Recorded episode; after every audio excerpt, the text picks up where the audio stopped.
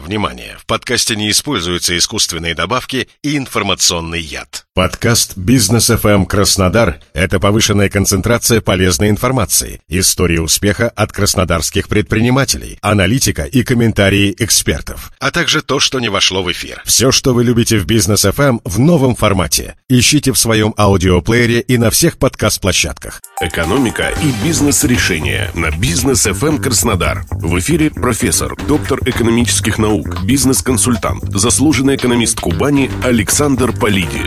Здравствуйте, с вами Александр Полиди на Бизнес ФМ.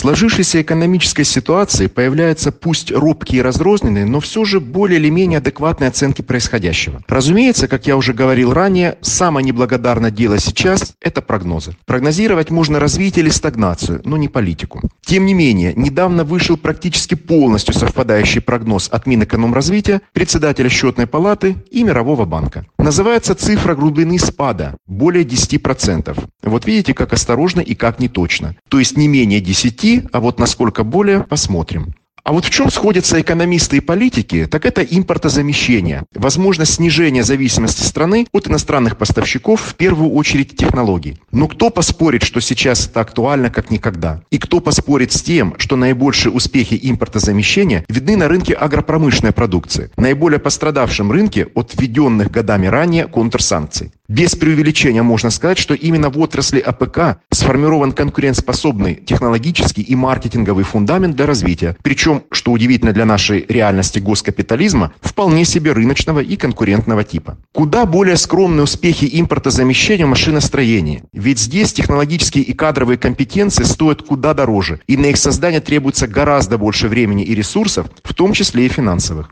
Итак, если импортзамещение – это настоящее наше все, то давайте разберемся, что необходимо будет для его успешного внедрения. Начну с того, что у нас есть три отраслевых комплекса, которые развиваются не по догоняющему, а по лидерскому сценарию. То есть в них созданы компетенции технологий, авангардные в мировом масштабе. Это, безусловно, информационные технологии, чего стоят только наши программные решения для банкинга, госуслуг, бизнес-сервисов и многочисленных служб логистики. Но, кстати, это и наиболее уязвимая отрасль в настоящее время. Массовый отъезд специалистов и неготовность работать в отрыве от зарубежных партнеров и технологических решений действуют крайне разрушительно. Несмотря на предпринимаемые государством меры поддержки сектора и специалистов-айтишников, пока отрасль продолжает разрушаться. Очень высока степень взаимодействия с зарубежными компаниями и очень велики требования специалистов к качеству бизнес-среды и к личному комфорту. Кстати, это нормально. Второй сектор – это уже упомянутый АПК. Меры господдержки наиболее благодарно откликаются именно в этом секторе, ведь они ложатся на благодатную почву конкуренции. Здесь невелик госсектор, а конкуренция между частными компаниями, независимо от их размера и степени влияния на рынок, привела к чуть ли не к единственному примеру по-настоящему рыночной и заточенной под эффективность среды, причем экспортно ориентированного типа.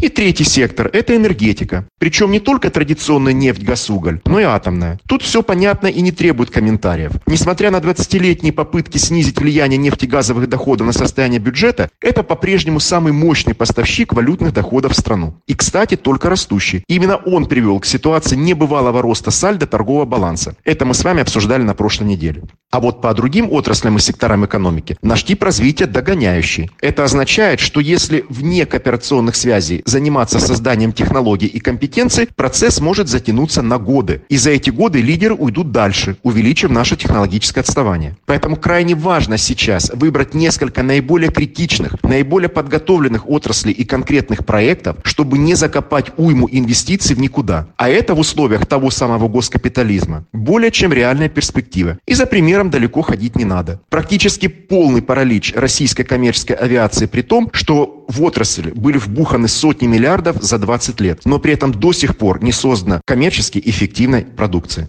Итак, вывод. Имея три сектора – донора, технологии и компетенции, на реализацию эффективной и концентрированной модели импортзамещения, да и вообще построение экономики здравого смысла потребуется лет 10-15. По крайней мере, в такой исторически сложившейся динамике можно достичь баланса между выгодами от международного разделения труда и экономического суверенитета в чувствительных отраслях. Самое неправильное, что можно в этой ситуации сделать, это пытаться заместить все или почти все, невзирая на цену и время. Поэтому высокие заявления о том, что Россию невозможно изолировать, и сама она не будет изолироваться, внушают осторожный оптимизм и веру в победу здравого смысла. С вами был Александр Полиди на Бизнес ФМ. До скорого.